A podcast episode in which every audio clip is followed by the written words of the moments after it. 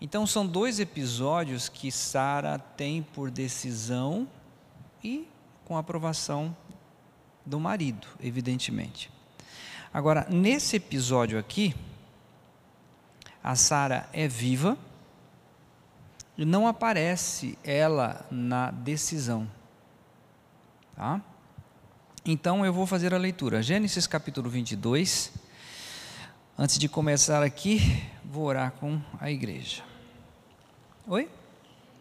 Gênesis 22. Senhor, nós pedimos a tua direção em nome de Jesus e que a tua vontade seja plena nessa noite.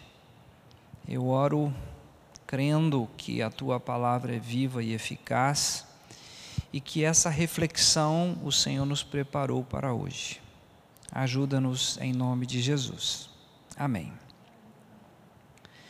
Depois dessas coisas, pôs Deus Abraão à prova e lhe disse: Abraão, este lhe respondeu: Eis-me aqui.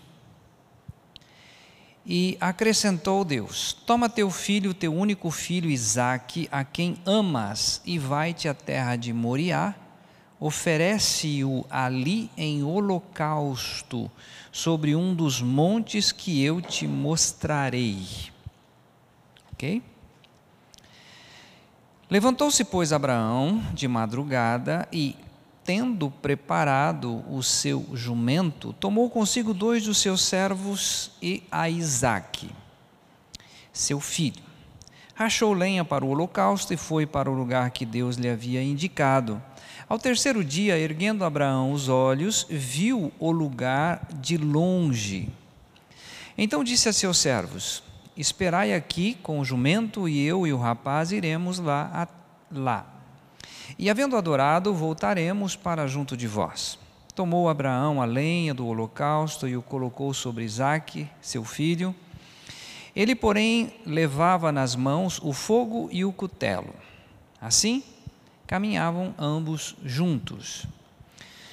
Quando Isaac disse a Abraão, seu pai, meu pai, respondeu Abraão: Eis-me aqui, meu filho. Perguntou-lhe Isaac: Eis o fogo e a lenha, mas onde está o cordeiro para o holocausto?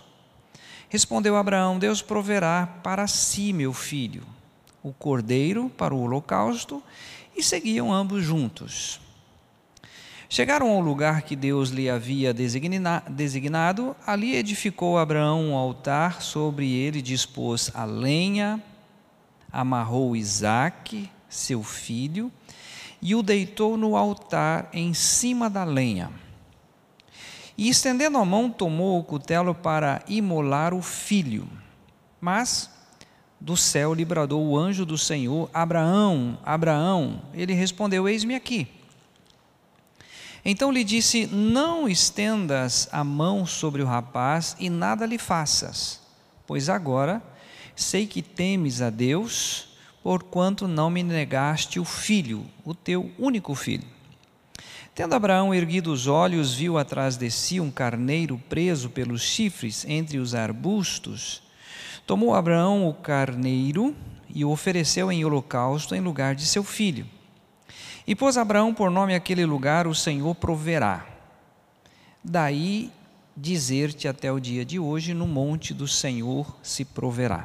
Então, do céu bradou pela segunda vez o anjo do Senhor a Abraão e disse: Jurei por mim mesmo, diz o Senhor, porquanto fizeste isto e não me negaste o teu único filho, que deveras te abençoarei e certamente multiplicarei a tua descendência como as estrelas dos céus, e como a areia do mar, a tua descendência possuirá a cidade dos seus inimigos. Nela serão benditas todas as nações da terra, porquanto obedeceste a minha voz. Então voltou Abraão aos seus servos e juntos foram para Berseba, onde fixou residência. Ok? Até o 19. Quem quer falar?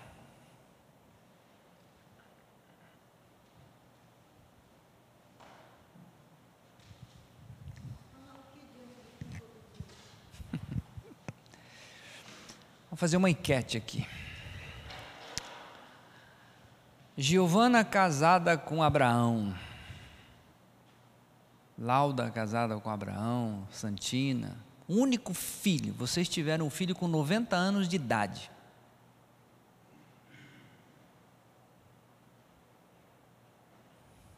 Se o João chegar, se o João chegasse para você, Giovana, falar, princesa, Deus me mandou sacrificar nosso filho. E se o Ari chega para você, Laura, se o irmão Renato chega para Santina, 90 anos de espera, como que seria essa reação?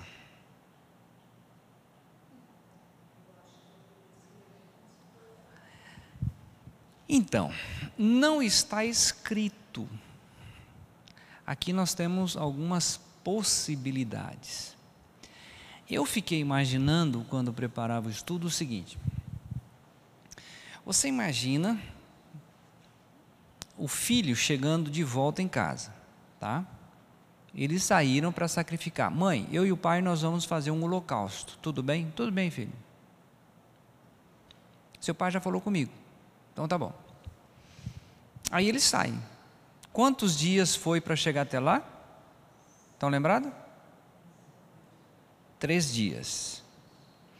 Esse Monte Moriá, esse, essa pedra onde acredita-se que foi né, o sacrifício, fica exatamente na cidade santa, a velha cidade em Jerusalém, onde é a mesquita construída. E eles levaram três dias para chegar nesse lugar. E quando eles chegam, deixa aquilo que nós lemos, né? Os dois ficam ao pé do morro e eles sobem. Mas imagina esse filho voltando para casa com aquela imagem. Pai, está aqui a lenha e o fogo, mas cadê o, o, o cordeiro para o holocausto? Não, Deus proverá, meu filho. Eles continuam e constrói o monumento ali. E aí a sensação do filho foi amarrado e foi colocado sobre a lenha. Ele levanta o cutelo, a faca, para sacrificar o filho e ele ouve a voz. No coração de Abraão, o sacrifício foi feito, né, porque ele teve a disposição disso. Mas imagina agora o menino chegando em casa, seis dias depois, porque é três dias para ir, três dias para voltar. Mãe, vou lhe contar uma coisa que o senhor não vai acreditar. Que foi, filha? A mãe estava sabendo disso? Sabendo o quê? Do sacrifício? Que sacrifício? Você imagina Sara ouvindo isso? Isso é conjectura, tá? Mãe, a gente foi até lá no lugar, achamos o lugar, e de repente eu falei com o pai, pai, cadê o, o local? Cadê o, o, o animal? Não, filho, Deus proverá. Quando nós chegamos lá, mãe, ele me amarrou. A senhora acredita nisso? Ele me amarrou me colocou sobre a lenha, e ele ia me matar, ele ia me furar lá em cima, só estava eu e ele lá. Não acredito.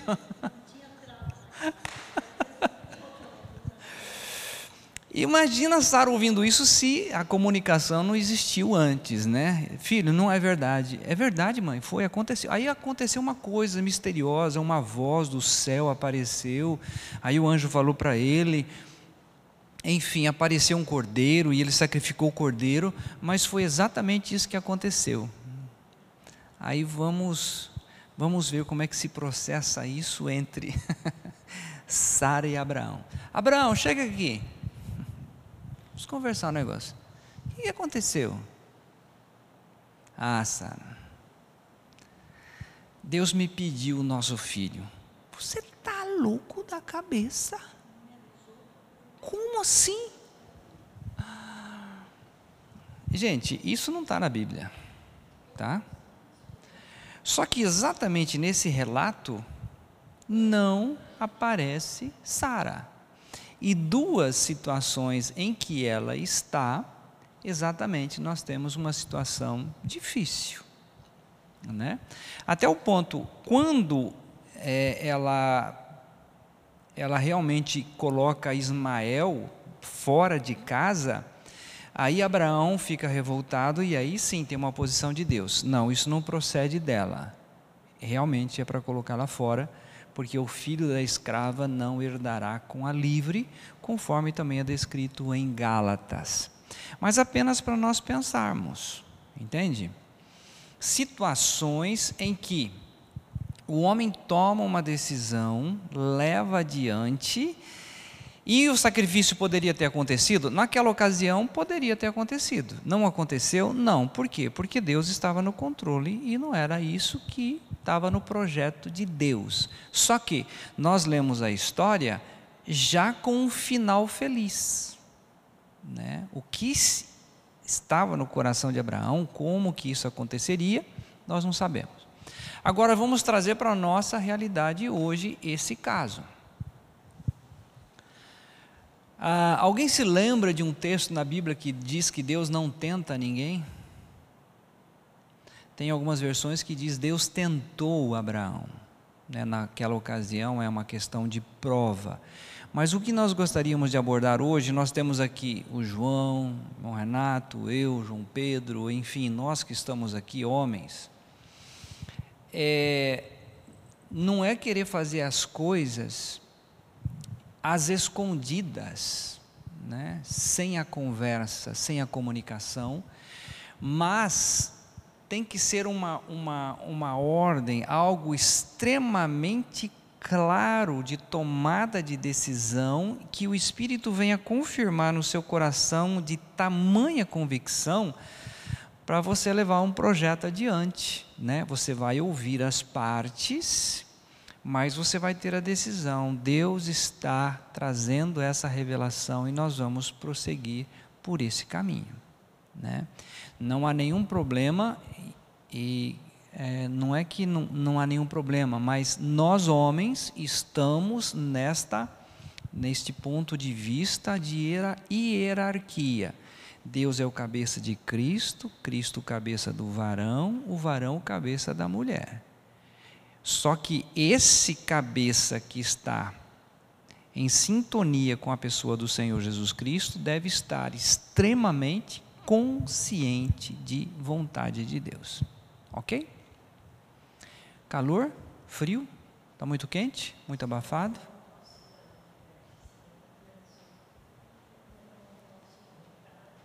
Vocês estão com muito calor? Porque. Não? Porque eu estou. É... O outro texto é Lucas 15. Desculpa, João. Não, não esse João.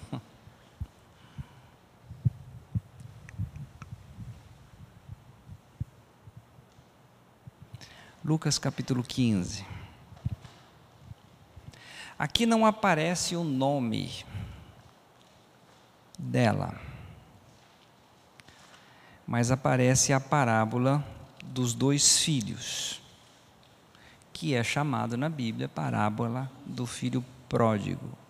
Lucas 15, versículo 11. Nós não vamos ler toda a parábola que vocês conhecem, tá? Continuou, certo homem tinha dois filhos. Acharam? Lucas 15, 11. O mais moço deles disse ao pai: Pai, dá-me a parte dos teus bens que me cabe e ele lhes repartiu os haveres. Passados não muitos dias, o filho mais moço, ajuntando tudo o que era seu, partiu para uma terra distante e lá dissipou todos os seus bens, vivendo dissolutamente. Ok? Conhecem? Já leram? Tranquilo quanto a esse texto? Então vamos lá. Hoje nós não vamos parafrasear o filho, nós vamos parafrasear a mãe. A mãe não está aqui. Mas ele é casado, tem dois filhos. O filho mais moço, o caçula. Normalmente o caçula é o mais fofinho, mais. Ah, caçula é caçula, né, João Henrique? Caçula, caçula.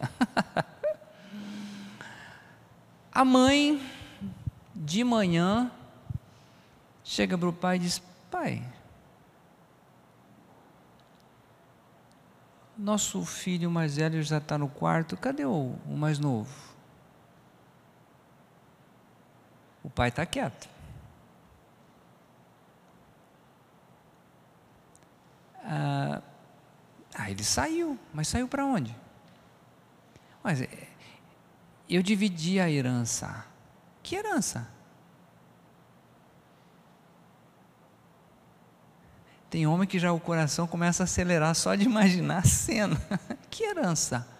Não, chegou um dia, ele falou comigo que ele queria viver uma vida independente e aí ele pediu a parte da herança que cabe a ele. Como assim? E você não me falou nada? Não, mas eu achei que estava tudo certo, eu entendi que fosse de Deus esse momento e tal. Tá, e para onde ele foi? Não, não sei. Ele pegou as coisas dele e foi para algum lugar. Não, você está brincando comigo. Não, não, é sério. Está tudo certo, está tudo resolvido. Você imagina isso na cabeça de uma mãe? Consegue entrar nesse, nessa realidade? Aí passa um dia, dois dias, um mês, dois meses. A Bíblia não registra um ano, dois anos, cinco anos. O fato é que ele gasta toda a parte da herança vai trabalhar porque tem vergonha de voltar para casa e ele se alimenta com as, a comida que os porcos comiam também, até o ponto que ele chega, não dá mais, vou voltar para casa. Pai, pequei contra ti perante os céus, não sou digno de ser chamado teu filho. O pai está esperando e é aquilo que nós conhecemos no texto. Há uma verdadeira festa pelo fato de voltar. Mas a mulher não aparece aqui. Oi? é por isso que a Bíblia fala da parábola dos, do filho pródigo, né? Irmão Renato, dá para fazer isso ou não? Sem falar com a Santina.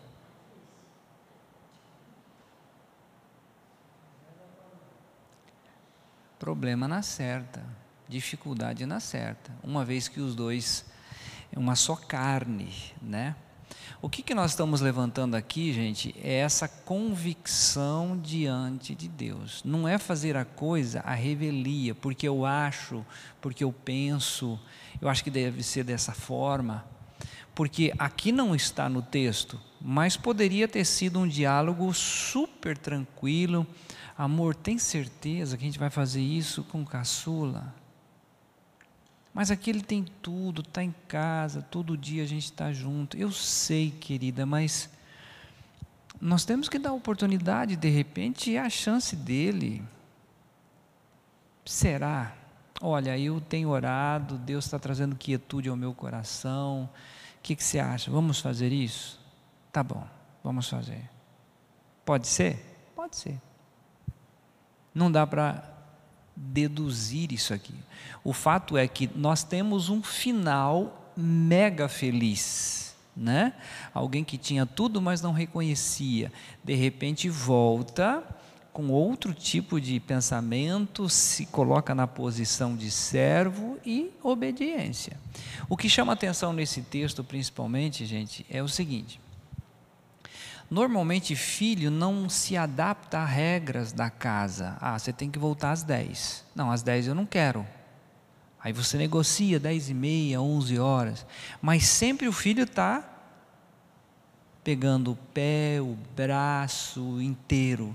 Então, ninguém gosta de regra. E nesse caso, o filho mais novo volta, mas as regras não mudaram.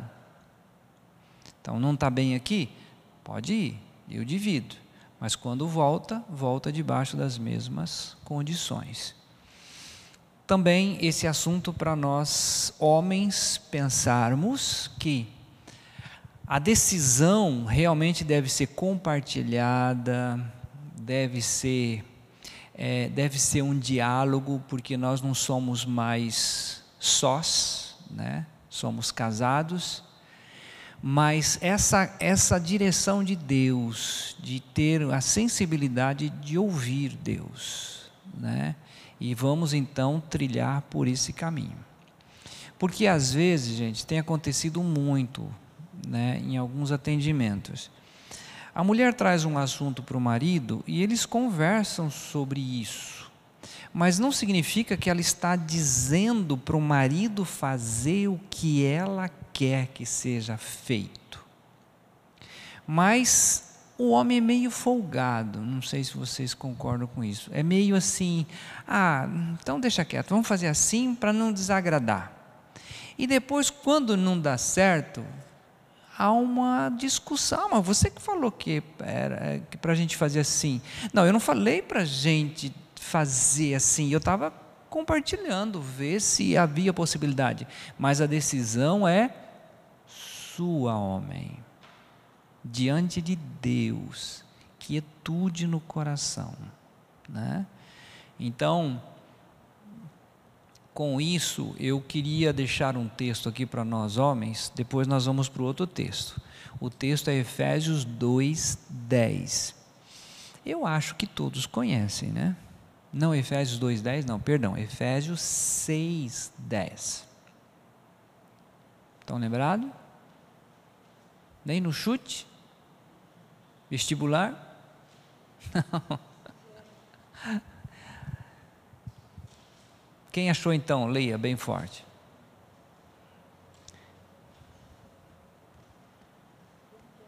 Efésios 6, 10.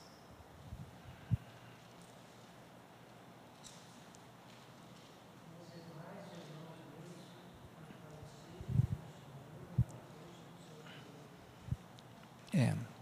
Fortalecei aonde? No Senhor e na força do seu poder. Qual é a força do poder de Deus? A sua palavra. Então, toda decisão ela deve estar em conformidade com a palavra de Deus. Tá?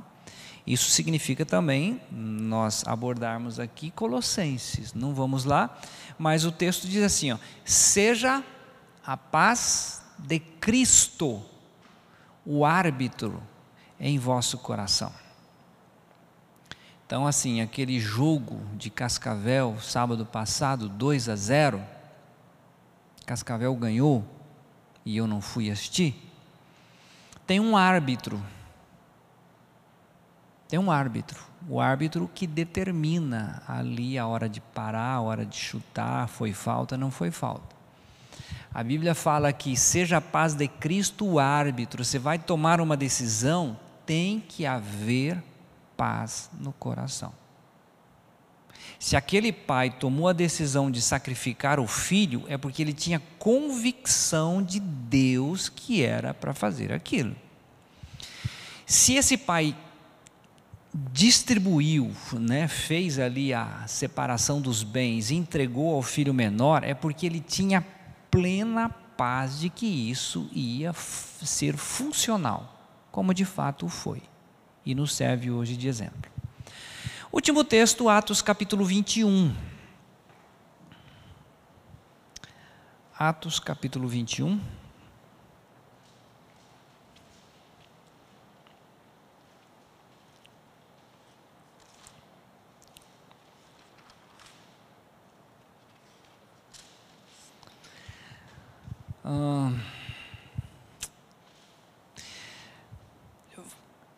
Vou despertar, né, caso alguém queira chegar até Atos capítulo. Quer ver? Atos capítulo 24. Até a carta que Cláudio escreve a respeito de Paulo vale a pena, tá? Porque Paulo, depois da terceira viagem missionária, ele volta para Jerusalém. E ele passa em algumas cidades antes de voltar para Jerusalém. Numa das cidades que ele passa e que há um verdadeiro choro é a cidade de Éfeso. quando ele diz assim: Vocês não vão mais ver o meu rosto, e nem eu vou ver o rosto de vocês. Estou indo a Jerusalém. Ou seja, ele está se despedindo ali. Isso está no capítulo 20, tá? Essa despedida de Paulo em Éfeso está no capítulo 20. É, ó, eu vou ler o finalzinho do 20, porque lá no 36 diz assim: ó, Tendo dito estas coisas, ajoelhando-se, orou com todos eles. Então houve grande pranto entre todos, e abraçando afetuosamente a Paulo, o beijavam, entristecidos, especialmente pela palavra que ele dissera, que não mais veriam o seu rosto, e acompanharam-no até ao navio.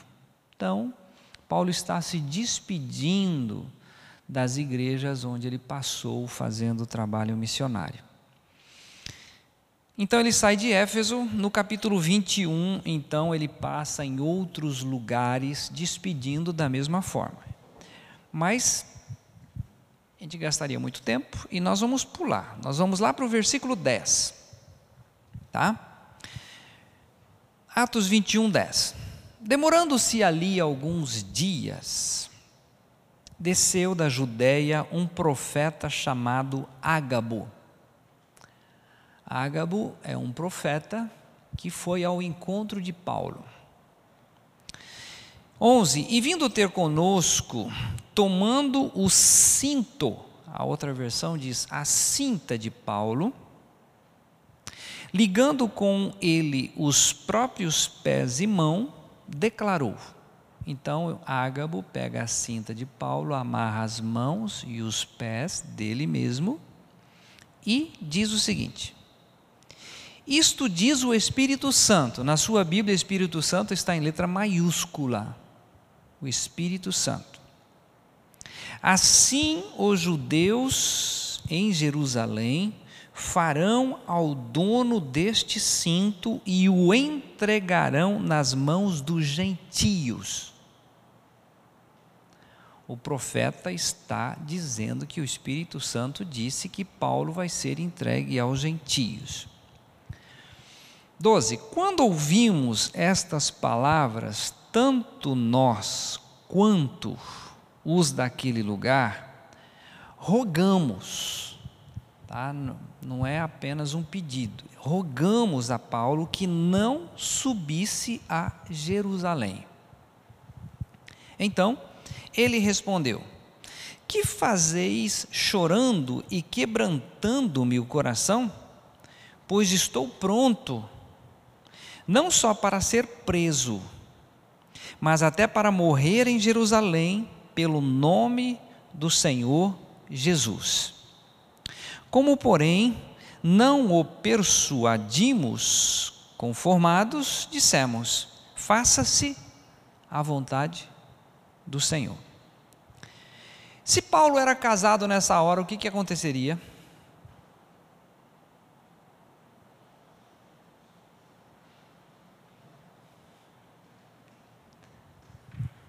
Vamos perguntar para um casalzinho novo. Giovanni ia dizer: Vai, João.